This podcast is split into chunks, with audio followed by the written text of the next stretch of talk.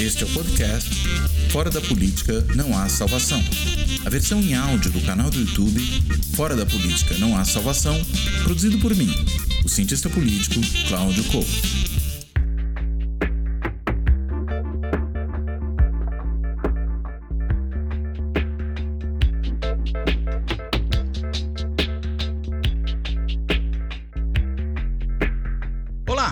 Este Fora da Política Não Há Salvação vai tratar da questão das desigualdades, especificamente da desigualdade de raça, desse tempo que a gente vive, que é um tempo claramente de retrocesso da democracia no Brasil e em vários outros lugares do mundo. Claro que no Brasil isso tem a ver com uma imensa descontinuidade de políticas públicas importantes do ponto de vista da afirmação de direitos e da afirmação dos mais variados tipos de igualdades e que nesse governo, muito claramente, são alvo dos seus ataques, são alvo, inclusive, do seu desmonte. Mas, eh, focando especificamente num desses aspectos que é imensamente importante, que é o aspecto racial, eh, por conta disso, eu convidei uma colega, professora do Departamento de Sociologia da USP, também pesquisadora do SEBRAP, onde ela coordena o AFRO. O AFRO, só para eu não falar errado aqui a sigla, porque eu sou sempre bom em errar as siglas, é, é um núcleo de pesquisa e formação em raça, gênero e justiça racial, né? o AFRO do SEBRAP, que desenvolve uma série de, de pesquisas, inclusive junto com o GEMA, do IESP, é, da, do, do, IESP da UERJ, né, da Universidade Estadual do Rio de Janeiro. E além disso, essa minha convidada, ela também é assessora da Pró-Reitoria da USP de, olha aí, de novo as siglas, de inclusão e pertencimento né, da universidade. Né? E se trata da socióloga Márcia Lima. Né? A Márcia ela vem trabalhando com a questão de desigualdade de gênero, desigualdade racial e, claro, das políticas relacionadas a isso em particular a questão das políticas de cota, que têm sido estabelecidas já desde, pelo menos, o início da década de 10 né, deste século. Na, nos mais diversos setores do, da, da, enfim, do Estado, né, do governo, das universidades públicas e por aí vai. Enfim, a Márcia tem desenvolvido uma série de trabalhos nessa frente. E para a gente entender um pouco melhor o que, que é esse cenário no qual estamos vivendo, eu vou pedir que ela fale primeiro para a gente o seguinte: como é que tem sido o trabalho do AFRO, esse, esse núcleo que ela coordena no SEBRAP, ah, e também aproveitar, né, como é que tem sido o seu trabalho na pró-reitoria da, da USP voltada a essa, essa questão da inclusão. Márcia, por favor, está com a palavra. Olá, muito obrigada, Cláudio, pelo convite. Um prazer estar aqui com você. Eu adoro esse programa, eu adoro o trabalho que você faz aqui. Eu acho super importante trazer a política para todos, né? É, bem, o Afro foi criado em novembro de 2019 é, e ficamos sem pandemia por menos de seis meses. Então, assim, acho que o grande desafio do centro foi a, o momento da criação do centro, né? A gente estava muito animado, né, de construir esse centro e de repente a gente se viu aí mas foram muitos desafios interessantes. A gente passou também nesses dois anos do Afro por dois episódios, né, é, é, relacionados à violência racial que trouxeram muita, de muita dinâmica, né, para as pesquisas e para nossa agenda, que foi o George Floyd e depois o caso João Alberto, né, assassinado dentro do Carrefour. Esses dois casos deram assim, a gente ficou completamente mobilizado pela mídia, pela academia, para tentar responder um pouco isso. E isso deu uma vivacidade muito grande, né? apesar da tristeza desses episódios. É, isso acabou trazendo muita visibilidade para o nosso trabalho e também pelas pesquisas que a gente realiza. Né? A criação do, do núcleo do AFRO, né? lembrar que o AFRO é o 14º núcleo de pesquisa dentro do SEBRAP, que é uma instituição de 50 anos, que tem, é, que tem uma agenda, né? que sempre teve uma agenda é, em alguns dos seus núcleos que tratavam da questão racial, como população e sociedade, área de trabalho, também teve muitas pesquisas sobre isso. É, dentro do próprio Centro de Estudos da Metrópole, onde eu mesma fiz pesquisas sobre raça, mas o SEBRAP não tinha um núcleo específico que tratasse da temática racial. E esse foi o desafio que eu me propus, né, de criar esse núcleo é, é, dentro do SEBRAP, considerando o lugar que o SEBRAP ocupa no debate público, no pensamento social brasileiro, né, nacional e internacionalmente, é um centro de referência. E eu acho que a gente deve ocupar né, novos espaços com essa temática, né, mas eu acho que a gente também tem que disputar espaços nos lugares estabelecidos e tradicionais da pesquisa e do conhecimento. Né? É, então, o contexto do Afro é, primeiro, institucional, é um pouco esse, de agenda, mas a gente não pode deixar de considerar que 2019 né, foi o começo de um momento muito duro né, para a população pobre, negra, periférica do Brasil, e a gente achou que ter um centro nesse momento, criar o Afro nesse momento, seria muito importante para fortalecer e visibilizar essa agenda de pesquisa. Né? Então, acho que tem um contexto político, contexto nacional, que internacional também, né? essa questão desse recrudescimento da democracia, essa, essa nova direita, né? ou a velha direita, assim, nova, nova roupagem, é, que traz esse debate racial conservador, sobre, um debate conservador sobre raça para esse cenário. Né? Eu acho que tem esse contexto. No contexto acadêmico, tem dois, duas mudanças que são importantes. Uma muito positiva, que vem pelas ações afirmativas, que eu acho que é a formação de novos pesquisadores negros e negras no Brasil. As ações afirmativas ampliaram o debate sobre raça dentro da universidade, ampliou o público, que a, política também ampliou o público que se interessa por esse tema. Não são apenas estudantes negros e periféricos que se interessam pelo tema, esse tema não é, é, assim como qualquer outro tema intelectual, ele pode ser pensado, estudado por qualquer pessoa, mas a gente sabe que as ações afirmativas trouxeram uma dinâmica, né, não somente do, de quem está nos bancos universitários hoje, mas também é, o que inquieta essa juventude, né?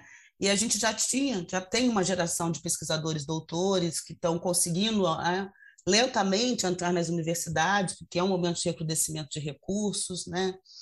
É, pouco recurso para pesquisa em qualquer área, né? Então, assim, muitos, muitos recém-doutores muito bons, formados em grandes universidades, alguns entrando em, como professores, mas a maioria não, e com capacidade para fazer pesquisa. Né? Então, a gente também agregou parte desses pesquisadores jovens é, para que eles tivessem sua equipe de pesquisa, para que eles começassem, né, que eles pudessem investir na carreira de pesquisador.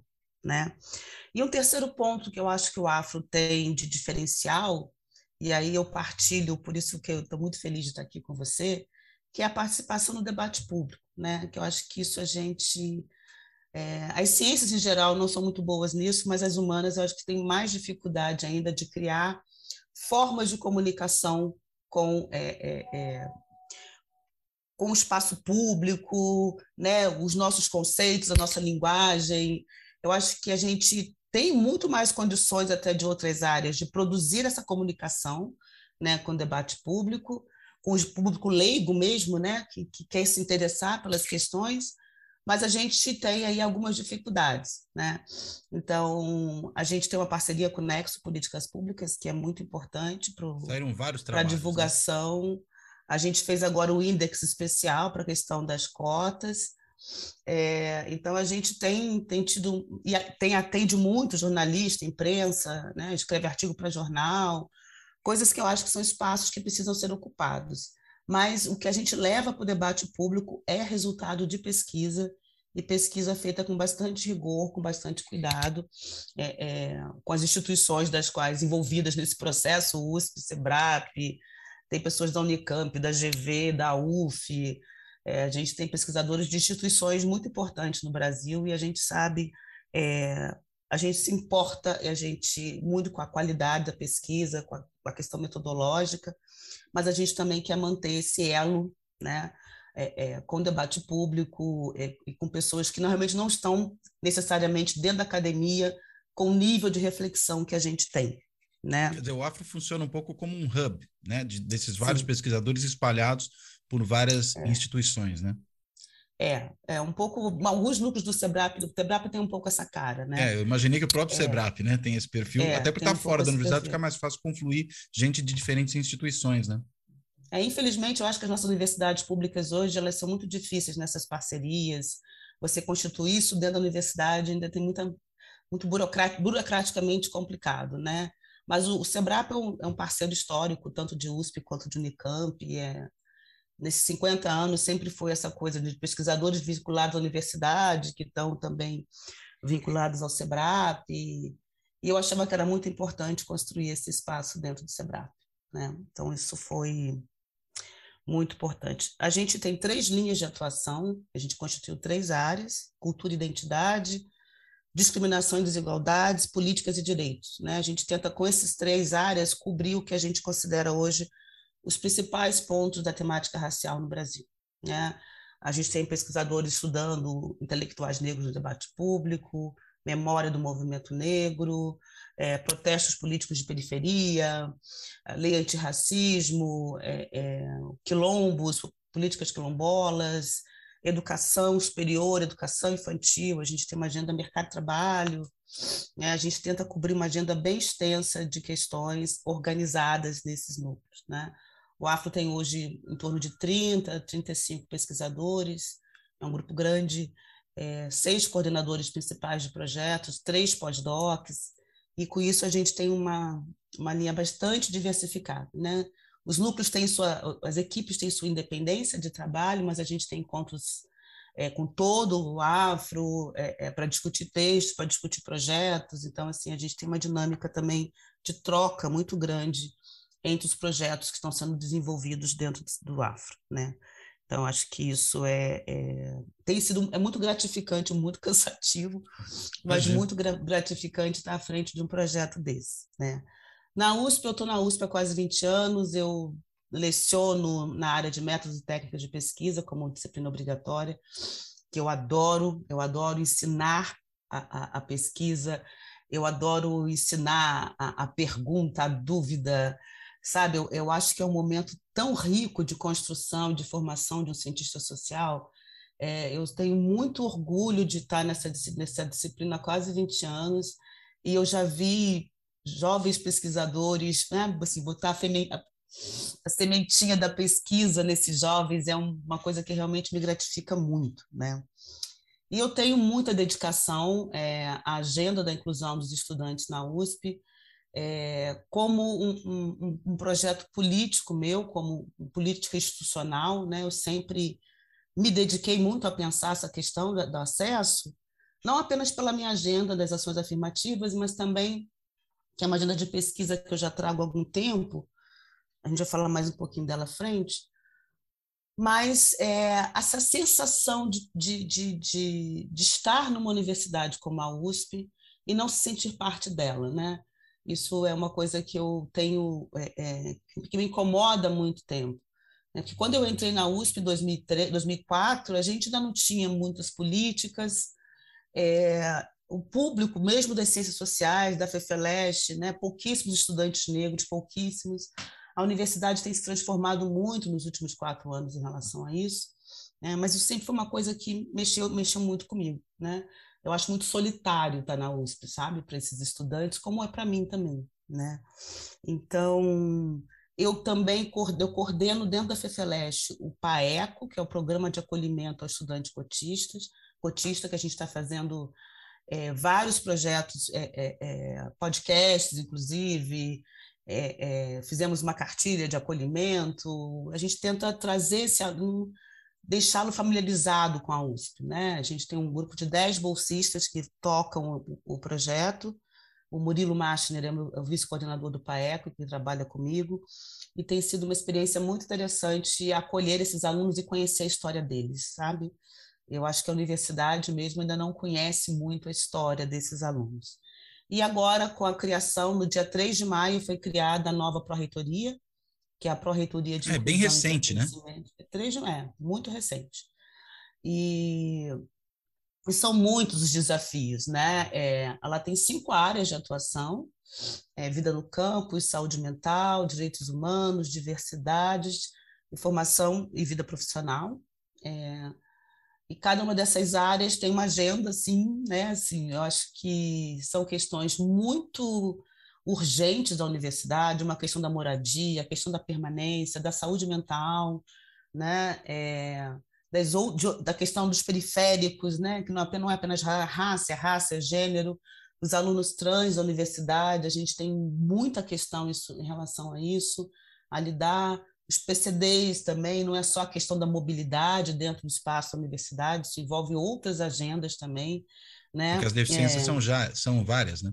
São várias, e a gente fala muito, talvez fala de PCD, a gente está falando sempre de, de rampa, entendeu?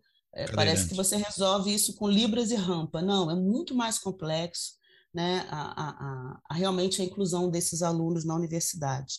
E eu não acho, eu acho é, curioso o nome inclusão e pertencimento, né? Muitas pessoas perguntam isso.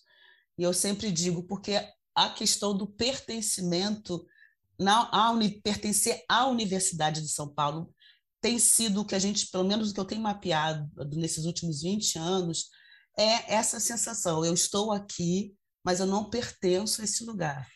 Eu estou fora do meu lugar, né? Como se fosse um corpo é, estranho ali. Como um corpo estranho, né? E, e, e, isso é muito complicado, você conseguir se formar intelectualmente, academicamente, se sentindo fora de lugar, né?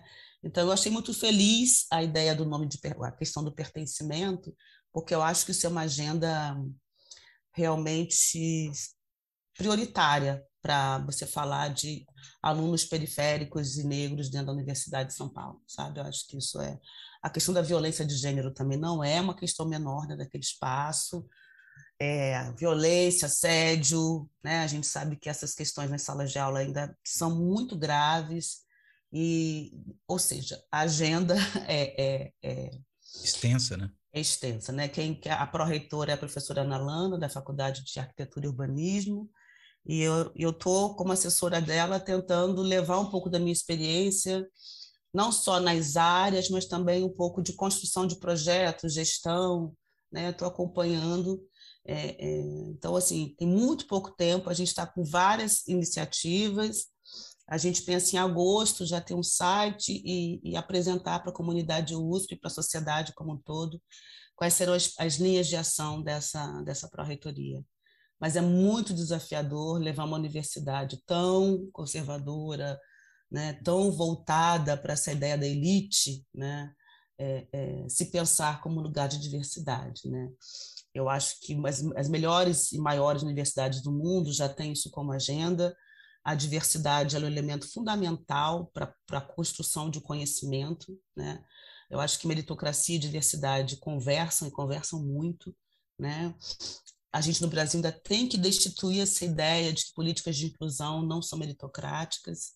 É, e, e, eu acho que a USP ela é um ator-chave nesse processo pelo lugar que ela ocupa no Brasil, na América Latina e até mesmo como referência internacional, que é a Universidade de São Paulo. Né? A Aliás, Universidade uma... de São Paulo, construindo uma política de, de inclusão e de pertencimento, ela vai é, é, isso vai reverberar em muitos outros espaços, né? Uma coisa interessante, né? Você está falando da, da, da, questão da meritocracia, né? Que às vezes é apontada como se fosse uma coisa oposta, né? À política de cotas. E tem uma série de estudos que têm saído em várias universidades públicas sobre é, a performance que esses alunos que entram pelas cotas têm e têm sido resultados muito positivos, né? É, na USP, particularmente, como é, que, como é que tem sido isso? Mas se você quiser ampliar um pouco, porque eu sei que é um tema que você tem pesquisado, essa questão da, da, das cotas, é, como é que tem funcionado isso? Qual é o, quais são os resultados que a gente pode identificar nessa política ao longo desses últimos 10 anos, né, em que ela já está em operação? É, a gente tem a USP está começando ainda, assim, eu, eu, realmente, é o que eu, uma das coisas que eu quero me propor fazer é, é, é acompanhar isso de perto na USP. É, mas eu estou coordenando, junto com o Luiz Augusto Campos, né, consórcio de pesquisa sobre ações afirmativas.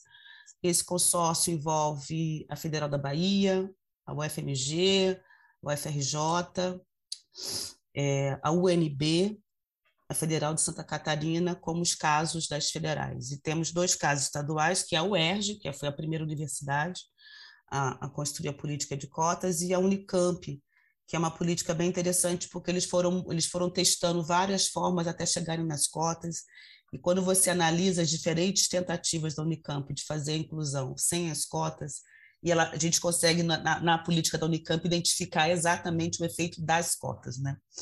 Então, a gente tem ainda, estou tentando trazer a USP para esse consórcio também, mas ainda estou. É, é, a coisa do acesso aos dados está muito complicada, vou falar um pouco disso. Então, esse consórcio é interessante porque cada, cada professor, coordenador né, dessa. É, é responsável por cada universidade, que a gente consegue. A gente fez perguntas né, temos um conjunto de perguntas, a política está colocando mais negros, eles estão conseguindo ficar na universidade, ter rendimento, concluir, né? E uma outra etapa da pesquisa que a gente pretende fazer mais para frente, para onde esses alunos estão indo, né? A gente não tem muita tradição no Brasil de estudo de egressos, é, e a gente quer tentar fazer algo, algo nesse sentido. E, e, essa coisa que você falou das notas, a gente já tem resultados parciais da UFBA, da UNB, é, da UNB a gente está começando a mexer agora, mas a gente já tem alguns resultados, da UFMG, é, eles são, eles vão, eles, sabe, eles conseguem chegar mais ou menos, né, à mesma tendência de resultados, né, que é o aluno, é, é, ele entra com um gap maior e esse gap vai diminuindo ao longo do ao tempo, longo né? do tempo, né? Então, o que eu acho, né, porque tem uma pergunta, ah, então, se eles estão indo bem, por que precisa de cotas, né? Eu acho que essa resposta vem da, das formas, da construção dos processos seletivos, né, é, do que você desenha como mérito para entrar na universidade. Né? Para mim está ficando muito claro de que você tem também é, na construção dessas, dessas é, é, do que você vai medir né, como inteligência né, ou como é, bom desempenho, é, a gente precisa rever isso com algum cuidado. Né? Os alunos estão conseguindo entrar, e eu acho que isso tem a ver, Cláudio, não, com uma coisa que é difícil a gente comprovar ainda, mas é uma das coisas que eu quero ver se eu consigo estudar na USP. As, a política muda a demanda, né? ou seja, é, a característica da demanda muda. Ah, demanda então, está dizendo assim, do aluno que quer entrar. Do aluno que vai que quer entrar, né? Como ele se prepara, como que ele escolhe carreira, é, o, o, os pré-vestibulares preparativos, por exemplo, para os pré-vestibulares populares, por exemplo, estudos sobre esses pré-vestibulares demonstra muito, né, ou seja, como que as cotas trouxeram, sabe, um, um outro gás, né, uma outra possibilidade é, é, para que esses alunos realmente cheguem à universidade. Né? Então, o aluno preto, pobre, periférico, de escola pública, o diploma dele era o diploma do ensino médio, né? É, esse dia até vi no Instagram um professor lá da Bahia falando isso. Não, agora sim, o professor aluno de ensino médio termina e vai, vai, vai pensar a faculdade, né? Antes era a, o evento familiar, era a conclusão do ensino médio, né? Então, assim, eu acho que é importante a gente olhar para a política de uma maneira menos estática, sabe? Parece que você tem o mesmo cenário que você tinha em, nos anos 90 ou no começo de 2000, e que você tem essa reserva de vagas e que o aluno não se movimenta em nada, né, para conseguir. É, é, se você sabe que existe uma oportunidade maior de você entrar, a tendência é que você faça esse investimento. Né? E uma vez dentro, e aí como docente universitária, eu sei o quanto que esses alunos, primeiro, quanto que eles ralam para comprar, as condições em que eles estudam são assim, né? horas de transporte para quem não está no CRUSP, é, é, né? assistir aula no celular, ler texto no celular, né? É, é, e eles conseguem, né? E todos conseguem? Não, mas os, os, os de ampla concorrência também não. Sim, tem muita né? gente que fica pelo caminho. Né? É, ficar pelo caminho, né? É, é, quando você forma, né? A gente sabe muito bem que formar pessoas com nível superior num país como o Brasil né, você vai ter perdas né, pelo caminho. Né? O ProUni, que é uma experiência né, de ações afirmativas na, nas universidades privadas, como eles têm é, é, eles têm é, que passar, tem que ter 75% de aprovação né, nas disciplinas que eles estão cursando, os alunos do ProUni, em muitas universidades, são os melhores alunos, né, em termos de nota. É, então, assim, eu acho que a gente está diante de um cenário que não era o cenário sem as cotas. Então, assim, quem busca isso hoje, o Enem foi um avanço fundamental, Enem, SISU, né? Eu acho que foram avanços importantes. E tem uma outra coisa que não entra na conta da política, que foi feito a partir de 2007, que foi a, o que foi o Reúne e a expansão do sistema federal superior. Então, é, é, a ideia de que o cotista tira a vaga da ampla concorrência, ela não, não é verdade até para ampla concorrência, eles têm mais vagas hoje por conta das políticas do que tinha antes, né? Então, Mas se isso você pela tinha, expansão é, do sistema universitário, está falando? Sim. É, a, a, literatura tem um debate sobre isso e tem autores que colocam a expansão como parte do modelo, como parte das ações afirmativas. Okay. Né? Ou seja, se você quer aumentar o acesso das pessoas mais pobres à universidade, você tem que criar reservas de vagas, mas você também tem que criar mais vagas. Você tem que interiorizar as vagas. Né? O mapa da interiorização do ensino superior no Brasil é acachapante quando você olha os campos no interior. Né? Então, teve mais vaga. Então, dizer que o aluno, é, é, Ulisses, ah, o aluno de classe média perdeu a vaga na universidade. Não, ele não perdeu, porque a política dobrou, ou mais que dobrou o número de vagas. Né? Então, se ele tinha 100 vagas ampla concorrência, né, agora você tem 200 vagas e 100 ampla concorrência, ou seja, então a conta no final, né, que eu acho que foi uma grande sacada do ex-presidente Lula de botar essa, ou seja, para ele não deixar o sistema, né, ele abriu o sistema né, é, e, e, aumentou o número de pessoas que participam dele. Né? Você muda a proporção, então, mas você não altera. Uh, quer dizer, você muda a proporção e você muda os números absolutos, né? Essa é a, a, mudança importante que tem aí. Perfeito. Ela é uma mudança muito importante. E mesmo assim gera resistência, né? Total. É, agora que a gente está, né, que esse ano que seria o ano da revisão da lei, a gente está tendo conversando com deputados, gestor público, pessoas as pessoas não têm o menor conhecimento de como a lei funciona. É, é, é uma coisa impressionante. As pessoas acham que existe cota só para negros. Né? A política é uma política social. Se você pega a lei 12.711, está lá, ela dispõe sobre as vagas nos institutos federais de ensino superior para estudantes oriundos de escola pública. Esse é o texto que vem ali, né, o resumindo a lei. Dentro dessas cotas de escola pública, você tem duas faixas de renda, abaixo de um salário mínimo e meio per capita e os demais, né, acima. Depois é que você tem uma reserva de para pretos, pardos indígenas, considerando o, o tamanho desses grupos no estado onde está a instituição federal. Então, assim, não é uma política de cota racial. Né?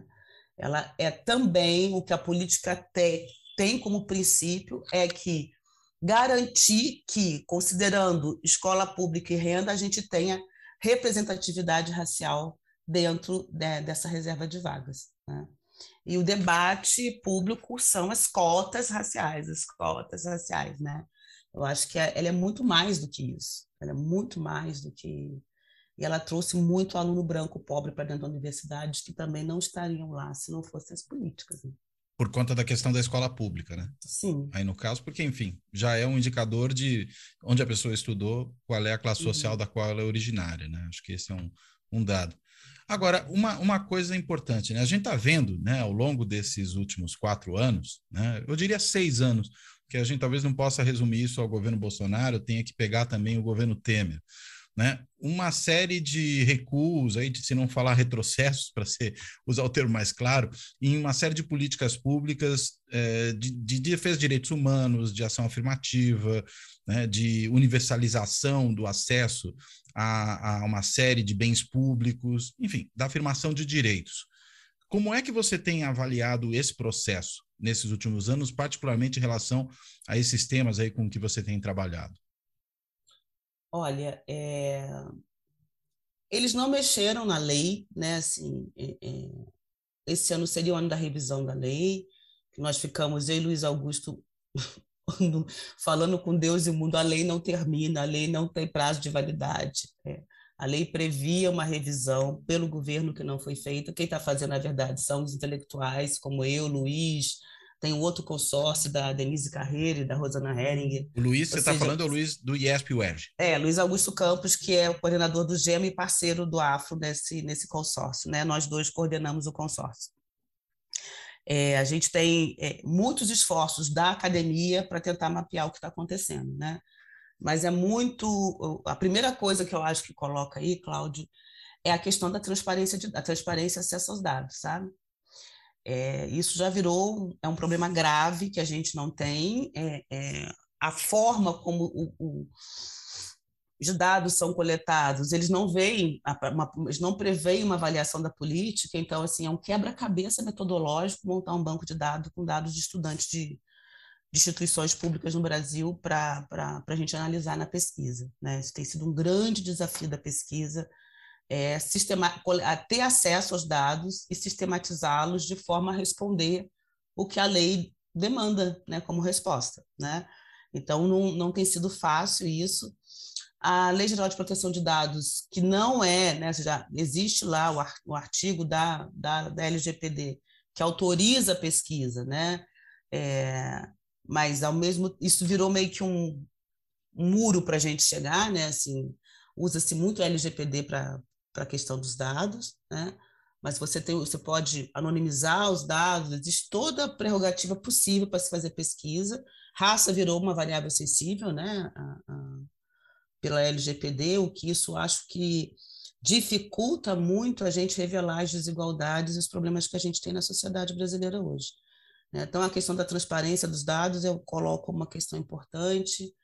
Eu coloco também, no caso das ações afirmativas para o ensino superior, a questão da, dos recursos para a permanência estudantil. Né? Eles desapareceram.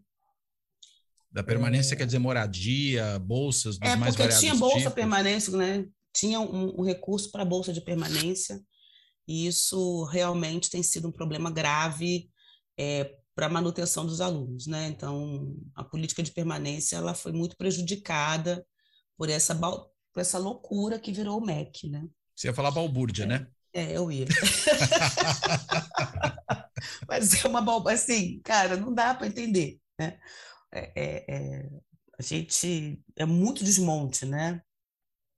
você tem da coisa, quem, o SISU, o INEP, o MEC, é, é assim, a quem pertence né, assim, a, a, gestão do dado, a produção do dado. Né? E o Brasil tem, Cláudio, você sabe disso tão bem quanto eu, a gente tem dados excelentes, né? A gente vai para projetos internacionais, as pessoas ficam assim, nossa, vocês têm isso, né? Então, assim, é, é... e temos ótimos pesquisadores também, então a dificuldade que a gente enfrenta hoje muito é, é, é, de como a gente pode produzir, é, acessar os dados e produzir respostas que a sociedade precisa. Afinal de contas, são políticas voltadas para a população e que a gente tem que dar uma resposta para a população de que essa decisão é, é, de criar a política, né, se ela tem resultado ou não. Agora, eu considero as ações afirmativas nas instituições públicas do Brasil, uma das maiores políticas públicas que o Brasil já fez para a inclusão social e racial. É, é, o que a gente conseguiu transformar no Brasil em termos de desigualdades raciais, é, é se você pega os dados de, de, de emprego, de mercado de trabalho, de violência racial, a gente não conseguiu avançar como a gente conseguiu avançar no acesso ao ensino superior no Brasil. Assim, é, eu acho que é revolucionário o que a gente fez no Brasil. E acho que as pessoas ainda não se deram conta de que isso não é uma política racial, é, é uma política social, racial, de inclusão, mas ela é uma política pública de um alcance histórico, sabe? Eu acho que a gente não tem, em termos de inclusão no Brasil, né? Acho que, obviamente, o SUS é uma política histórica também de inclusão, né, que afeta um número muito maior de pessoas, mas é, eu acho que a gente tem uma, é, é, uma, é uma revolução mesmo. Assim, em termos, falando de raça no Brasil, de desigualdade racial no Brasil, essa política ela foi, ela é revolucionária, ela é, ela é um dos marcos da história da inclusão racial no Brasil, não tenho a menor dúvida disso. É interessante você comparou com o SUS, né? É que o SUS, por definição, é uma política de natureza universal, né? E as políticas de afirmação, eu diria, também por definição, são políticas focalizadas, né? Porque tem que ter, senão não é você vai afirmar universalmente, aí não faz sentido nenhum, né? Você está generalizando. Agora, é, é, é, é curioso mesmo que tenha demorado tanto e tenha produzido tanta resistência, né? Né? Vem esse discurso da meritocracia, vem esse discurso da, do suposto tratamento igual, né? como se você não tivesse desigualdades com as quais é preciso lidar, né? e aí a igualdade vem sobre desigualdades, ou seja, não faz sentido Essa, algum. É, né? É. Mas aí, juntando um pouco essas duas coisas, né? por exemplo, uma das pós-docs lá do Afro, a Jaciane, ela estuda o SUS. Né? Se você é, é, é ela, ela, faz etnografia em, em, em unidades básicas de saúde, fez isso no doutorado dela na UFRJ. A gente é, é uma coisa muito interessante de como que o, o, o, o, acesso à saúde, por exemplo, né, o direito à saúde, à saúde como um direito, a desigualdade racial no acesso ao sistema de saúde, mesmo ao SUS, ela é cachapante, né? É, a gente viu isso na pandemia, né? As consequências da pandemia. É, então, o sistema universal de saúde, né? O sistema único de saúde, que é uma política universal, ele tem, ele reproduz desigualdades que estão fora da que estão na sociedade, né? Onde estão as UBSs em termos de é, é, onde é que você tem acesso realmente à atenção primária da saúde, que é uma das coisas mais sérias que a gente tem no Brasil hoje. Né? A gente é um sistema de, de UTI, né? um sistema de emergência, não de atenção básica. É, a população negra ela é muito, muito prejudicada pela, pelo único, né? Esse único ele é, ele funciona de maneiras muito diferentes. É né? por quê? E é como muito é que isso, como é que essa racialização se dá nesse sistema? Porque a rigor a gente imagina que ele vai ser universal, né? Mas você está falando que mesmo aí aparecem desigualdades importantes, né? É, e quem usa mais o sistema único de saúde, né, quem precisa acessar mais é a população negra e pobre, né? A gente sabe que o sistema ele tem muito isso, mas você tem muita questão do racismo institucional, né? que é a questão do atendimento, tem pesquisas que é, é, analisam hora, é, o tempo de consulta, o tempo de espera, medicação. É, é, a, gente, a, gente, ainda tem, né, no Brasil, isso é muito comum, de que o negro tem mais resistência, assim, como a gente vê muito isso em filme nos Estados Unidos, aqui não é muito diferente. Resistência à dor, né, parto, né, a questão para as mulheres negras no sistema de saúde, é, a atenção mesmo dentro do sistema. Né? Tem muitos estudos que trazem essa questão de dentro do sistema, como ele trata de maneira diferenciada a população negra. Né? E você tem também como o sistema se distribui. Né? A gente fez uma pesquisa na, durante a pandemia, desigualdades raciais e Covid. É, a gente fez vários, foram nove informativos que estão lá na, no site do SEBRAP. É, e a gente, um deles a gente estudou é, o tempo de deslocamento para uma unidade de saúde com TI, né, uma unidade é, na, estudamos São Paulo, né? O, e o tempo que se desloca quem mora na periferia, quem mora no centro, é, é, e a gente fez uma coisa muito interessante, que como é que você ia comparar? A gente sabe, principalmente, que uma pessoa que, de classe média, que tem recurso, passou mal, não vai pegar um transporte público, né? mas a gente tinha que padronizar a forma de acesso. Então, a gente usou o transporte público. Então, se você, né, o tempo que você leva de transporte público para chegar à unidade de, é, é de saúde. É uma desigualdade abissal, né? é, em termos de tempo, né? O que você leva três vezes mais para chegar é, é, a um atendimento né, de saúde com UTI, né, com essa estrutura que a pandemia demandou muito, né? Em São Paulo mesmo a gente viu que né, os hospitais né, que eles foram criados, nunca Pacaembu. Né? A gente sabe que o bicho pega, é, você criar uma, uma unidade essa no Pacaembu é brincadeira. Né? É o lugar que mais tem hospital na cidade de São Paulo. Você está pensando naquele que fica na Doutor Arnaldo, lá no alto, né? De quem sobe do estádio de futebol e vai lá para cima. É, pois é. Para quem não conhece São Paulo, enfim, só para dar uma ah, referência, sim. né? É. Então, é, que é uma região que tem muito hospital, né? Você tem um hospital de campanha em lugares centrais, no meio de uma pandemia, é inacreditável, né?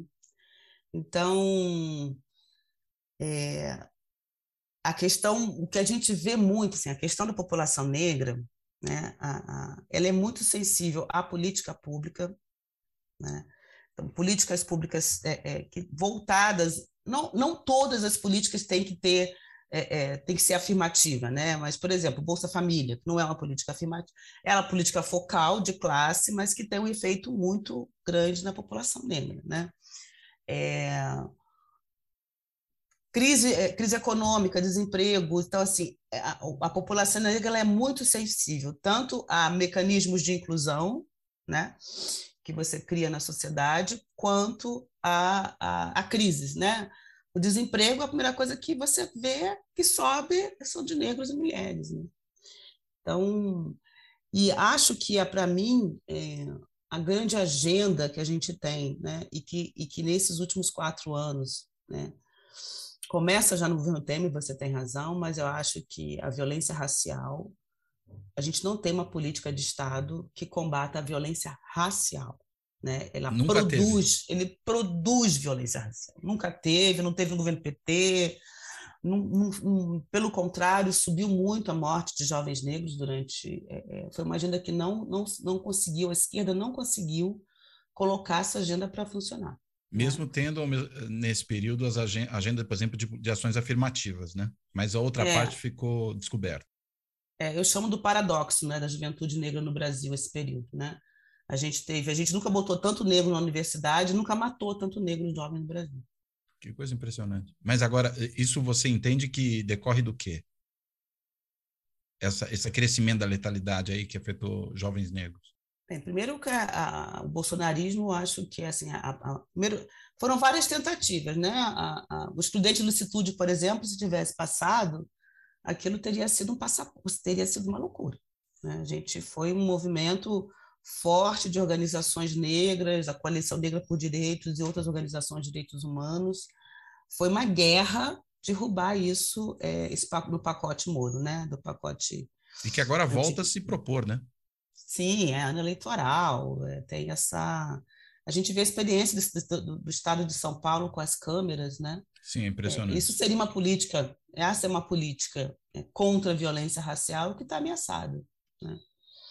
E é engraçado que passou a morrer menos pessoas pela polícia e passou a morrer menos policiais, mas mesmo assim ela não é vista como uma política que deve assim, tem uma discussão se fica ou não isso, né? Então, eu acho que a violência racial hoje é, é uma agenda que a gente tem que encarar, né? É... E, a, e a questão da militarização da polícia não é essa coisa, vamos acabar com a polícia militar, não, uma coisa de mas eu acho que a, a, formação policial, a formação militar, ela não é capaz de dar conta, é, é, porque é, uma formação para o inimigo, né? Assim, você não tá, é para combater inimigo, né? Não é uma formação para você lidar com uma população diversa, né? socialmente diversa, racialmente diversa, que vive em diferentes pontos da cidade, é, é, a, autorização que eles têm para chegar na, nas periferias do Brasil, e agir como agem é, é, é, é uma autorização. Né? Então, acho que essa, para mim, é uma agenda que, é, é, se ao mesmo tempo eu digo né, que as ações afirmativas para o acesso ao ensino superior no Brasil, elas foram revolucionárias, é, é, e para mim é uma das políticas mais marcantes da história do Brasil, né, que é a da inclusão do jovem negro, né, é, a política de violência racial é a que extermina, que quer exterminar esse mesmo jovem. Né? Eu dei uma entrevista para a Folha de São Paulo, acho que uns dois anos atrás, e eu falo, eu falo isso, né? As políticas de ações afirmativas, elas tiram o jovem negro da mira da polícia, né? Então, é, são duas políticas, né, assim, uma regressiva e uma afirmativa, digamos assim, né? E acho que o governo Bolsonaro tem uma agenda racial regressiva. Né? A gente viu o que aconteceu com a Fundação Palmares, é, é, a, o, a, o, esforço dele em aprovar a, a, o excludente de licitude, é, é, a maneira como ele fala, fala a, situação da população quilombola indígena no Brasil hoje, isso é fruto de política de governo, entende? Voltada então, diretamente para né? isso, né? Não, não dá para dizer que o, que o governo Bolsonaro não tem uma pauta racial, ele tem. Né? Que Mas é, é de desconstrução das políticas é anteriores. De né? desconstrução né? das políticas e de alguns grupos mesmo é, é, é de descaso a, a, a extermínio mesmo. Tá? Aliás, você falou dos quilombolas, né? A gente sempre fala muito no debate público sobre as populações indígenas e os territórios indígenas. É, e parece que os territórios quilombolas são um pouco esquecidos, né? Nesse debate público. Uma das linhas de pesquisa que vocês têm desenvolvido é justamente sobre isso, né? Uhum. É, quem coordena a pesquisa, essa pesquisa sobre quilombolas é o José Maurício Arruti. A gente tem feito material que também está lá no site do Afro, que é o Panorama Quilombola, é, que mapeia, né? Primeiro, assim, a gente tem uma parceria grande com a CONAC, com a ISA, a gente tem estudantes quilombolas também agora no Afro, participando de pesquisa. Que legal. É, e, e, a ideia é conhecer um pouco né, das, das políticas que você tem é, é sobre o quilombo e, e, o desmonte dessas políticas. A questão da educação quilombola também é uma agenda que, que o Zé toca já há algum tempo. E agora a gente tem uma parceria também né, com, com a Defensoria Pública para entender um pouco como que né, os atores jurídicos né, lidam com essas questões. Isso tem sido é, isso é uma coisa muito importante também que tem no Afro, né? tanto para essa pesquisa do Zé, né, de entender um pouco o trabalho da Defensoria Pública em relação à população quilombola, quanto o trabalho que a Marta Machado também, que tem o núcleo racial da GV, que é parceiro nosso. Do direito, é, né? Do direito, porque assim, a gente tem que entender um pouco, se a gente não entender como que esses atores institucionais funcionam, a gente não vai conseguir desfazer esse nó, entendeu? Então, o sistema de justiça no Brasil hoje, ele é um ator crucial para a gente poder entender racismo institucional, desigualdades raciais, violência racial, né? como é que ele acolhe as denúncias sobre racismo e discriminação, como é que ele acolhe as denúncias de violência policial. Né? Então, é um ator-chave, um ator que você tem que sentar, conversar, fazer parceria, discutir, formar. Né? Eu acho que isso é, é, é, é fundamental para a gente ter realmente um país democrático, sabe? porque o, o, a condição da população negra no Brasil ela compromete né, a, a, ideia da construção de uma sociedade democrática sem sombra de dúvida. Né? A começar pela baixa representação negra, né, que é uma outra agenda também muito importante, sobre parlamentares negros, sobre é, é, mulheres negras também, né, mulheres e homens negros, população trans. A gente sabe que o quanto que é importante que a gente tenha um congresso, né, que represente mais a nossa população, a nossa cara, né? E que não que e não que isso seja uma agenda apenas desses grupos, sabe? Eu acho que isso é uma outra discussão super importante, né? A Mas gente que seja uma agenda geral, né? A mulher negra deputada não legisla só, não está ali só com essa agenda, ela representa essa população, né? A gente tem a vida inteira homens brancos é, legislando sobre aborto, sobre, sabe, sobre nossos corpos, sobre a nossa educação, é, sobre as nossas famílias, né? É, e ninguém questiona esse lugar, né? Acho que a ideia de você ter representação política de diferentes grupos é porque a sociedade é diversa, né? Não que essas pessoas estão ali apenas para pensar esse conjunto de direitos desses grupos, né? Eles vão pensar outros aspectos da sociedade, orçamento, é, é, né, a estrutura da sociedade. Eu acho que tem aí é, o que a gente precisa desconstruir a ideia de que o deputado negro só vai pensar. Né? E a gente tem deputados negros que nem, nem passam perto da questão racial. Né? Então, acho que isso é um grande desafio político mesmo. E é por isso que eu acho que a questão da representação política hoje também é uma agenda fundamental para a democracia no Brasil pensando a questão racial. Né? Aliás, você falou da, da questão das mulheres negras, é, e um dos temas com que você tem sistematicamente trabalhado é essa relação entre gênero e raça, né? É, a gente vê hoje aí um governo que, além de ter políticas de desconstrução, uma política né, voltada à desconstrução de todas as instituições, e por isso foram construídas ao longo dos últimos anos todos, pelo menos desde 88, para combater desigualdades raciais e de gênero, né? Uh, ele, inclusive, coloca a gente com posições antagônicas. Né? O, o, caso do Sérgio Camargo me parece ser quase que um, um, um, um, um tipo ideal, né? De, você não poderia colocar alguém mais inapropriado no lugar. E ainda o fato do Sérgio Camargo ser uma, uma pessoa negra ainda torna tudo muito mais confuso e ruidoso, né?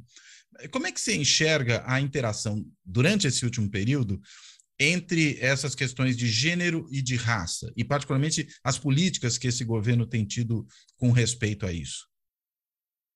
Olha, eu acho que é, é, para entender desigualdade, estratificação, é, acho que a, a sociologia né, contemporânea já tem colocado isso como assim, são marcadores sociais né, é, é, chave para você entender desigualdades, que é um fenômeno histórico de longa duração e para você entender né, por que, que, a desigualdade perpetua na sociedade. Aí, bem pensando o Charles Tilley, que é um autor que fala muito dessa, que estuda muito a desigualdade como um fenômeno de longa duração. Né? Esses marcadores eles são, eles são muito importantes para dar sentido mesmo, né? sentido teórico, sociológico, a, a, a, ao que é o fenômeno da desigualdade. Né? Assim, não, não se consegue entender desigualdade, estratificação, é, esses grandes né, temas estruturais assim sem você passar por esses marcadores né é, não há um dilema raça e classe ou gênero e classe eu acho que isso é, é, é inclusive teoricamente errado, equivocado. Né? É, classe é a, a, classe é composta por raça e gênero. Né? É, é, são, são, são elementos que compõem a definição de classe no Brasil. Né? Você não pode separar essas coisas. Eles estão conjugados, é, né? Eles estão conjugados, entende? É, essa, a gente, essa tentativa de ficar. Por isso que eu gosto muito do pensamento interseccional.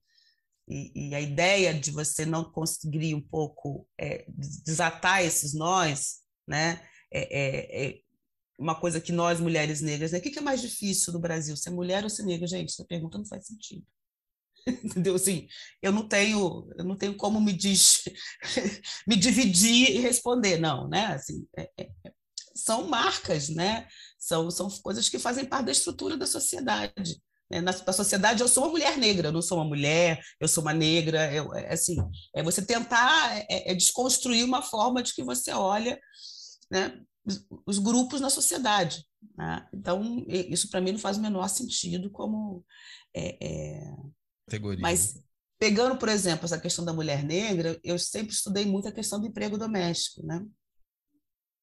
Que é o lugar, né, Cláudia? Assim, é o lugar. É, é, desde que eu tenho 12 anos até hoje, é, a pergunta, né, se eu sou empregada doméstica, se eu trabalho no, no prédio, se eu sou, é, é, eu sou, eu vivo isso cotidianamente. Né? Então, é o lugar possível, né? É o lugar é, é, é, ao qual você pertence. Né? Então, isso diz muito da estrutura da sociedade brasileira. Né? A gente viu a situação das domésticas na pandemia. Foi uma das coisas mais graves em termos assim de destituição de direitos que a gente viu na pandemia foi a situação das empregadas domésticas. Né? Então, é, a primeira pessoa que morreu no Brasil na pandemia foi uma empregada doméstica que contraiu o vírus da patroa que tinha voltado uma viagem à Europa. Né? as histórias que a gente ouve né, é, é, é, sobre o, o, trabalho doméstico na pandemia, sim, é coisa do século XIX, entende? Então, é, é, são categorias sociológicas muito fortes para dar sentido a um fenômeno estrutural, histórico, como a desigualdade. Né? Então, acho que isso é, é uma agenda super importante e como que o debate, né, assim, a consolidação, essa, essa consolidação do pensamento feminista negro, é, a participação política de mulheres negras é, é, tanto a representação política como a participação política das mulheres negras, eu acho que são as grandes revoluções políticas que a gente tem também recente no Brasil, embora a gente ainda tenha muita estrada pela frente, muita estrada, né? O, o a morte de Marielle Franco faz um, né, faz um marco aí, né, é, é, é nesse debate e nessa agenda, mas é uma coisa que é, é transformador o que a gente está acontecendo. E essas coisas estão todas vinculadas. Tem a ver com as ações afirmativas na universidade, quando você está formando uma meninada negra muito potente. Tem a ver com a violência racial, que tira um pouco os homens negros, né, que são mais afetados pela violência racial do que as mulheres, embora o feminicídio negro também seja alto. Né, mas a gente sabe que quem morre é jovem, homem, preto de periferia, né, que morre muito né? Então essas essas essas questões elas vão produzindo também um, um protagonismo do feminismo das meninas negras que é e está tudo muito conectado, né? É, é, tanto com, com as coisas boas, né, da, da transformação que a sociedade brasileira viveu recentemente, mas também dessa parte mais negativa, mais é, é, regressiva que são que são jovens negros homens no Brasil, né? A fragilidade diante da violência que esse grupo enfrenta no Brasil hoje, para mim, é uma agenda prioritária, prioritária. Porque é que muita piorou, né, morte, né, pelo que você estava é dizendo. muita morte. A gente, o Rio de Janeiro, então, o Rio de Janeiro está matando que nem, sabe, é, é uma loucura o que está acontecendo. E por que, que a sociedade não se mobiliza para pensar isso, né? Quando a gente fala das ações afirmativas, que a sociedade toda vai, ah, sou contra, sou a favor, né? E tem todo um, um... eu acho que para mim aí sim tem uma aí entra um elemento de classe para mim que é fundamental, né? As ações afirmativas, elas estão mexendo com o bastião de privilégio da nossa sociedade, principalmente o acesso a universidades públicas. Né? Eu estudei o ProUni, o debate sobre as cotas raciais no ProUni, ele durou dois dias. Né? Mas nas universidades públicas, isso tem, é, assim, é você mexer com o, digamos, o que é o core da elite brasileira, né? que são as universidades públicas. A morte de, de pessoas pretas e pobres e periféricas, elas não chegam até as pessoas que estão é, é, para ela chegar no debate público é por muito esforço nosso, de intelectuais, de movimento social, de movimento negro, de direitos humanos. É, você não consegue mobilizar o, o seu vizinho para. Se você falar, você fala com o seu vizinho de cota racial, ele vai ter uma opinião, vai dizer que é contra, que é a favor. Não, não. E violência racial, o que é isso? Né? Assim, é, é, é, é bandido, estão matando bandido. Né? Então, não existe né, um debate público da estatura que a gente teve para as cotas para o problema da violência racial. Né? Eu acho que isso é um grande desafio político e democrático que a gente tem que enfrentar. Até porque o debate público tende a ser pautado por quem não está nessa situação, né? Exato. Então, e que é diferente das ações afirmativas que você está botando pessoas negras junto com seu filho na sala de aula. Sim, é mais tangível, né? afeta diretamente você, você percebe a situação imediatamente. Eu digo você que participa da, digamos, da definição da pauta desse uhum. debate público, né? Acho que essa é uma, essa é uma diferença super importante para entender por que, que essas coisas, é, enfim, caminham de forma diferenciada. Mas eu, eu vou insistir um pouco num ponto que eu queria que você desenvolvesse, né? Que é essa esse ataque, inclusive de natureza simbólica, né, que esse governo faz em relação é, a todas as políticas que se desenvolveram. Por isso que eu mencionei lá atrás o caso do, do Sérgio Camargo, que me parece tão emblemático e que me parece uma situação de completa tentativa de desconstrução.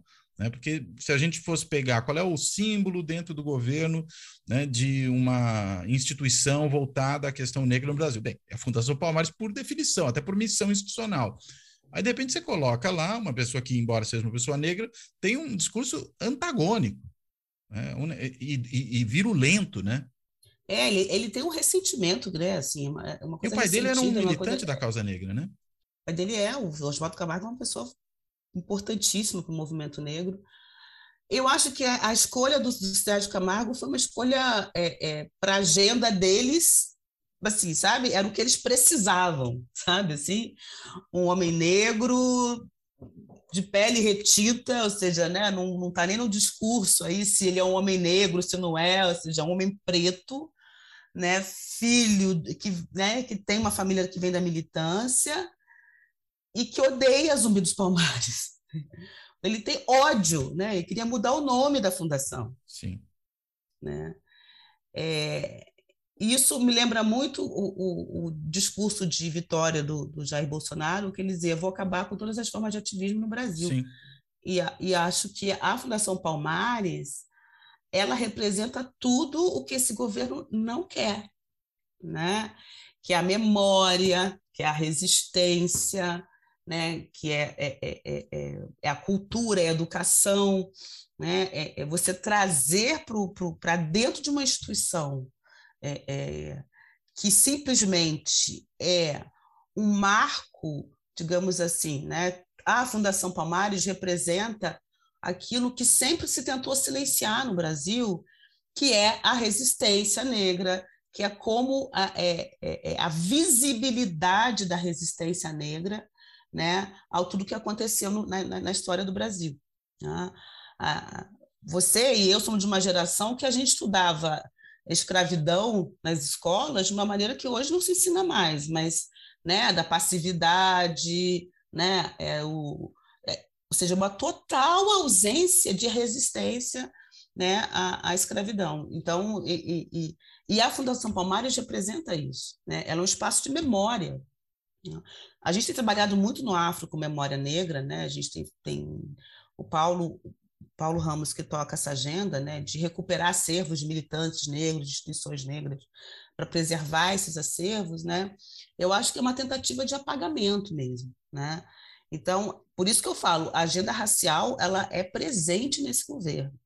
Né? e, e, a, e a ideia é tornar cada vez mais invisível tá? qualquer agenda, qualquer instituição que fale desse protagonismo racial, né, das pessoas negras, da história negra. Então, acho que é uma tentativa de apagamento mesmo, né?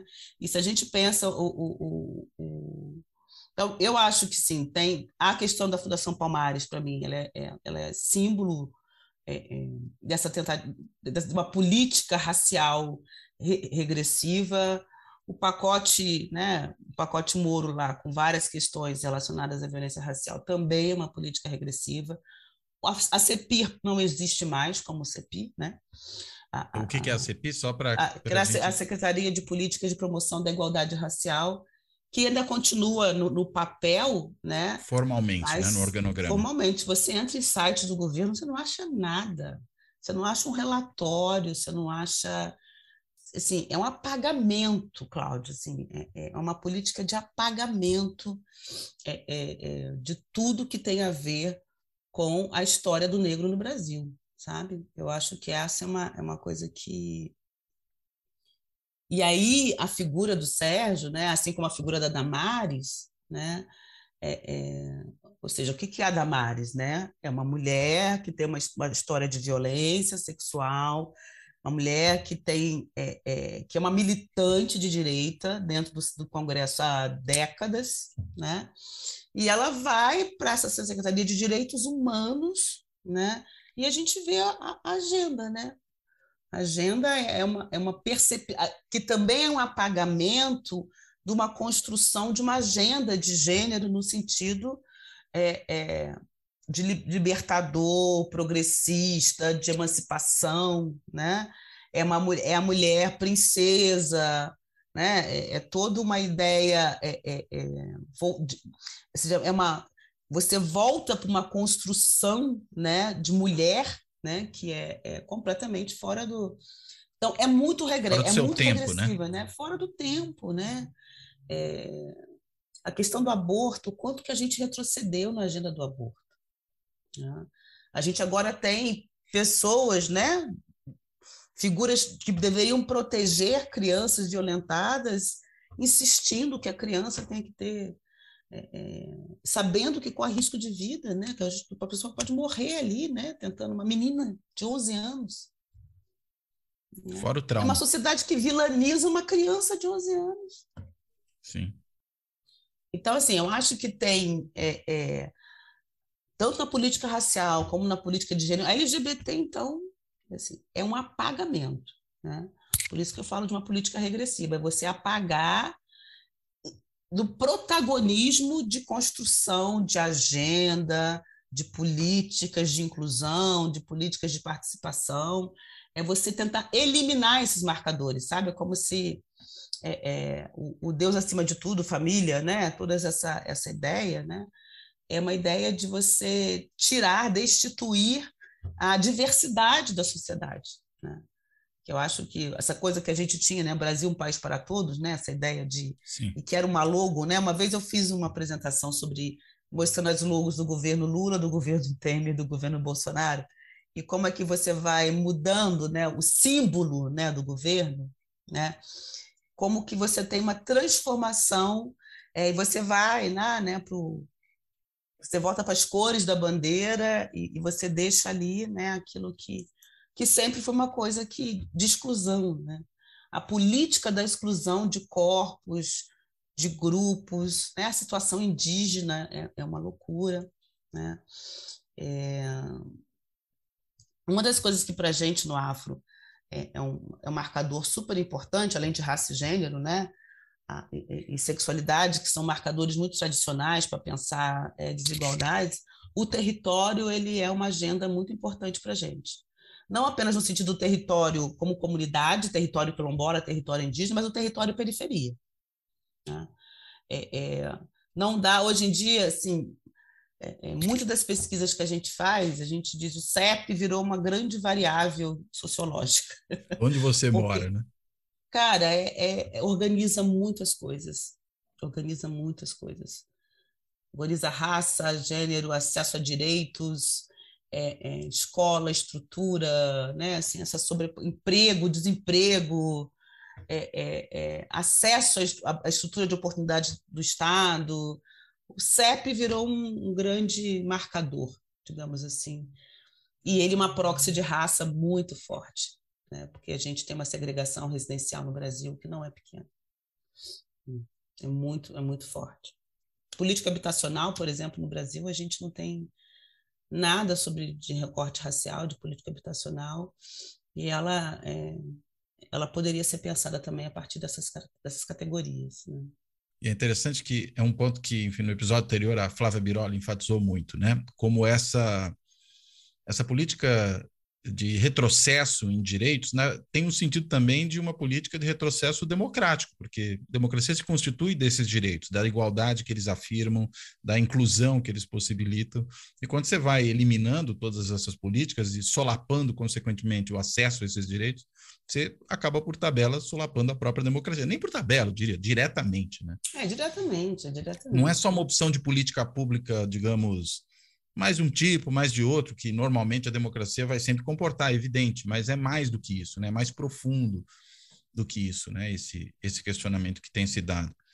E é interessante também como esse governo, parece que para todo tipo de retrocesso nessas áreas, ele tem algum personagem que encarna simbolicamente a, a confusão, né? O que, que produz. Você mencionou a Damares, a gente falava do Sérgio Camargo, estou lembrando do outro personagem, que é aquele deputado que sempre acompanha o Bolsonaro, é, o Hélio, né?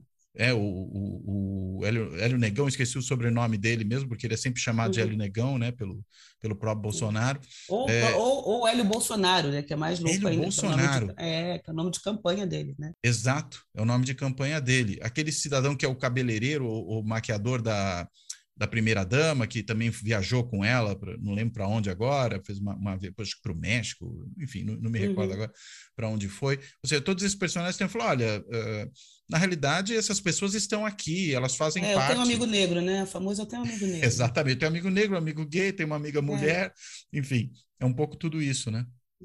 Tem até mulher no meu governo, né?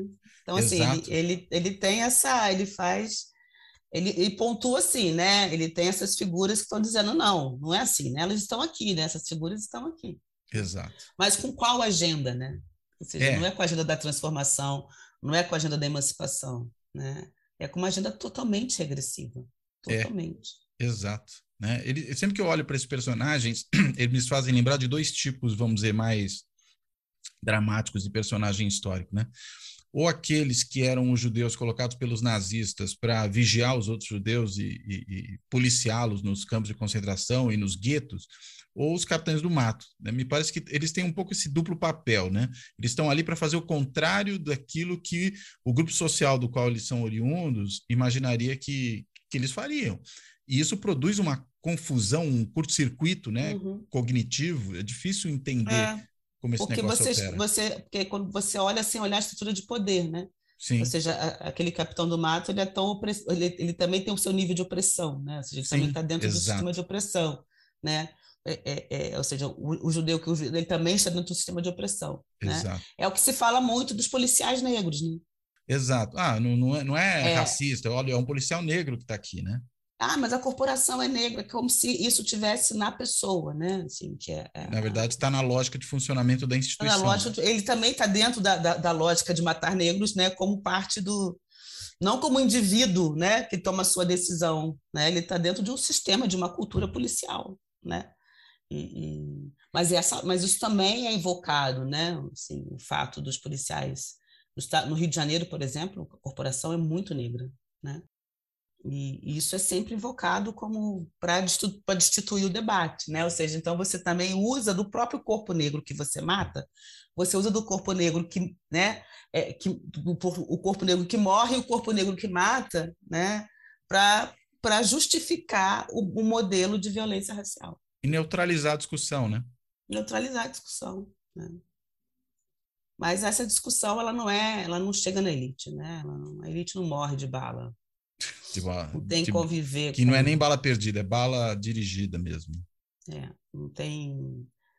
É, por isso, né, não afeta o cotidiano deles, né? É, é, como as ações afirmativas, né? Seu filho agora tem um colega de sala negro, tem um colega de sala que mora lá em São Mateus, né? Então, assim, eu acho que isso é, é, é... isso é tão rico para a universidade, né, cara? Assim, é, é que altera as percepções nossa, de maneira muito mais imediata. Né? Tal, os casos dentro de sala, né? O, o, tudo, né? É de uma riqueza, né? É de uma riqueza tão grande a gente poder ensinar esses alunos, né?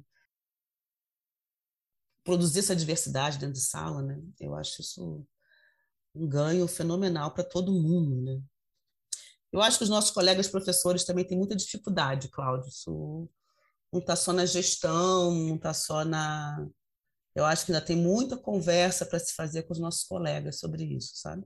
No tratamento com os alunos, no tratamento com os é, colegas, como é, é que você está pensando no isso? desconforto mesmo de receber esse público, da linguagem para lidar com esse público, é, é, porque aquela coisa né, do pobre objeto de pesquisa que você ficava lá, né, que você ia visitar fazendo trabalho de campo, Sim. ele agora é teu aluno dentro de sala. Né? E aí, como é que você constrói uma relação com esse, de formação, né, de troca? Né? Eu vejo muita resistência dentro da universidade, mesmo entre as pessoas que se dizem progressistas, a essas políticas e a esse público. Não é, não é banal. É, é, logicamente, não são todos os colegas. É uma resistência ou uma dificuldade? Só uma, uma pergunta.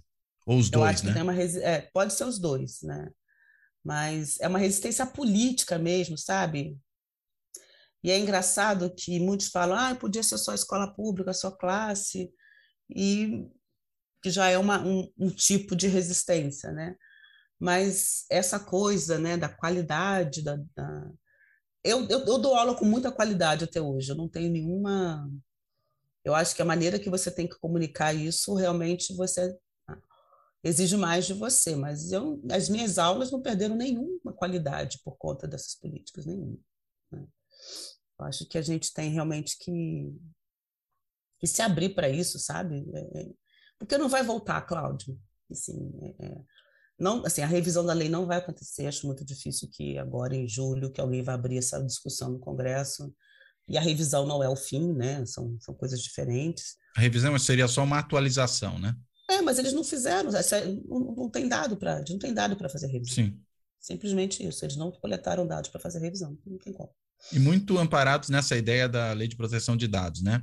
Que é uma coisa que esse governo usa frequentemente para esconder informação, né? Não, mas isso uhum. vai violar a privacidade de alguém. E na realidade a gente está falando de dados agregados, né? Não tem a menor condição de você identificar uma pessoa pela base de dados. Claro. Muito bem. Então, eu acho que é um projeto mesmo, essa questão. Né? Um projeto de governo, né? É, isso que eu falo, assim, a invisibilidade é um grande projeto. E a invisibilidade, ela está na destituição de direitos, a invisibilidade, ela está é, é, é, na desconstrução da memória, né? E, e, e também está na, na transparência na informação, né? É uma enorme produção de invisibilidade para você subir com o problema, né? Aliás, você falou da invisibilidade, eu lembro de uma pesquisa que foi feita anos atrás na USP, eu acho que foi na psicologia social, né? um doutorado ou mestrado, não me recordo bem agora, uh, e que era sobre as pessoas invisíveis na universidade. Né, e que mostrava muito disso, né, do, do, do vigia, da faxineira, ah, é, do porteiro. Essa pesquisa, é linda essa pesquisa. É uma pesquisa muito interessante e que fala justamente, vamos dizer, a invisibilização em boa medida já estava dada e nesse caso agora você tem uma política ativa de invisibilização, né?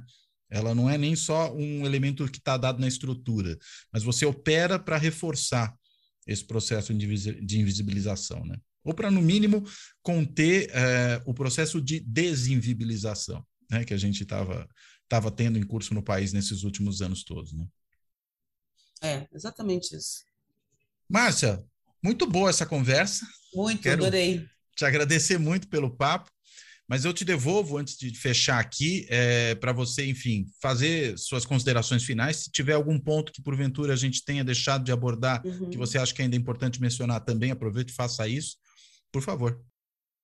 Nossa, eu quero agradecer mesmo. Acho que a gente passou por questões muito importantes hoje. Eu acho que estou super feliz de estar aqui né, no, né, no Fora da Política Não Há Salvação falando de raça, porque eu acho que falar de ra o racismo é uma agenda da democracia e ela é uma agenda de toda a sociedade brasileira. Né? Acho que é, enquanto a gente. Eu acho que a gente já mudou muito isso né? no debate público, no debate intelectual sobre a questão racial. Isso é uma questão que envolve a todos nós. Né? Acho que isso não.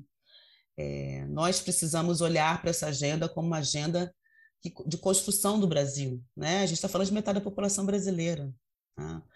É, é, não é como nos Estados Unidos, que é, é, é, é uma minoria né, também demográfica, não. A gente está falando aqui de, de, milhões e milhões de pessoas. Né?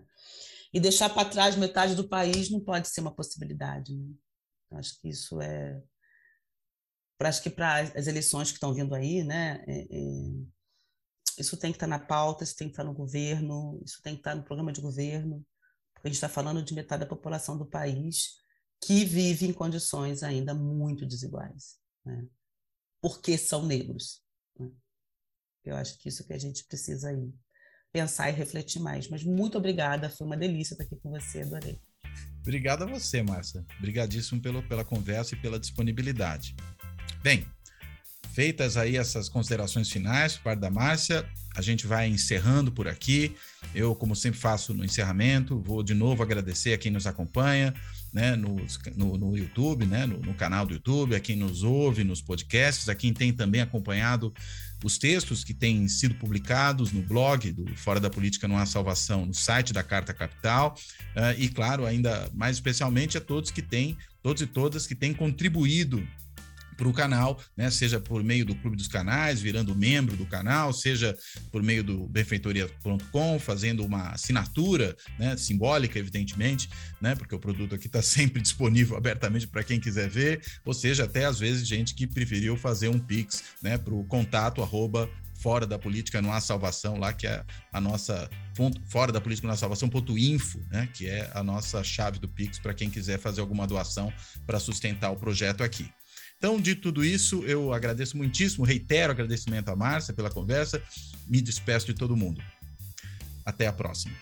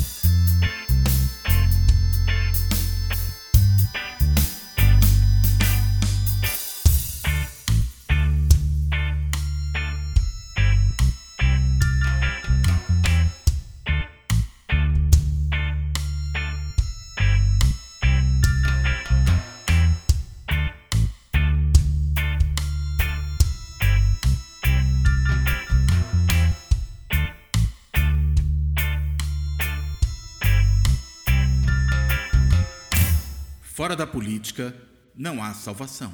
Um podcast para discutir política. Também disponível no canal do YouTube.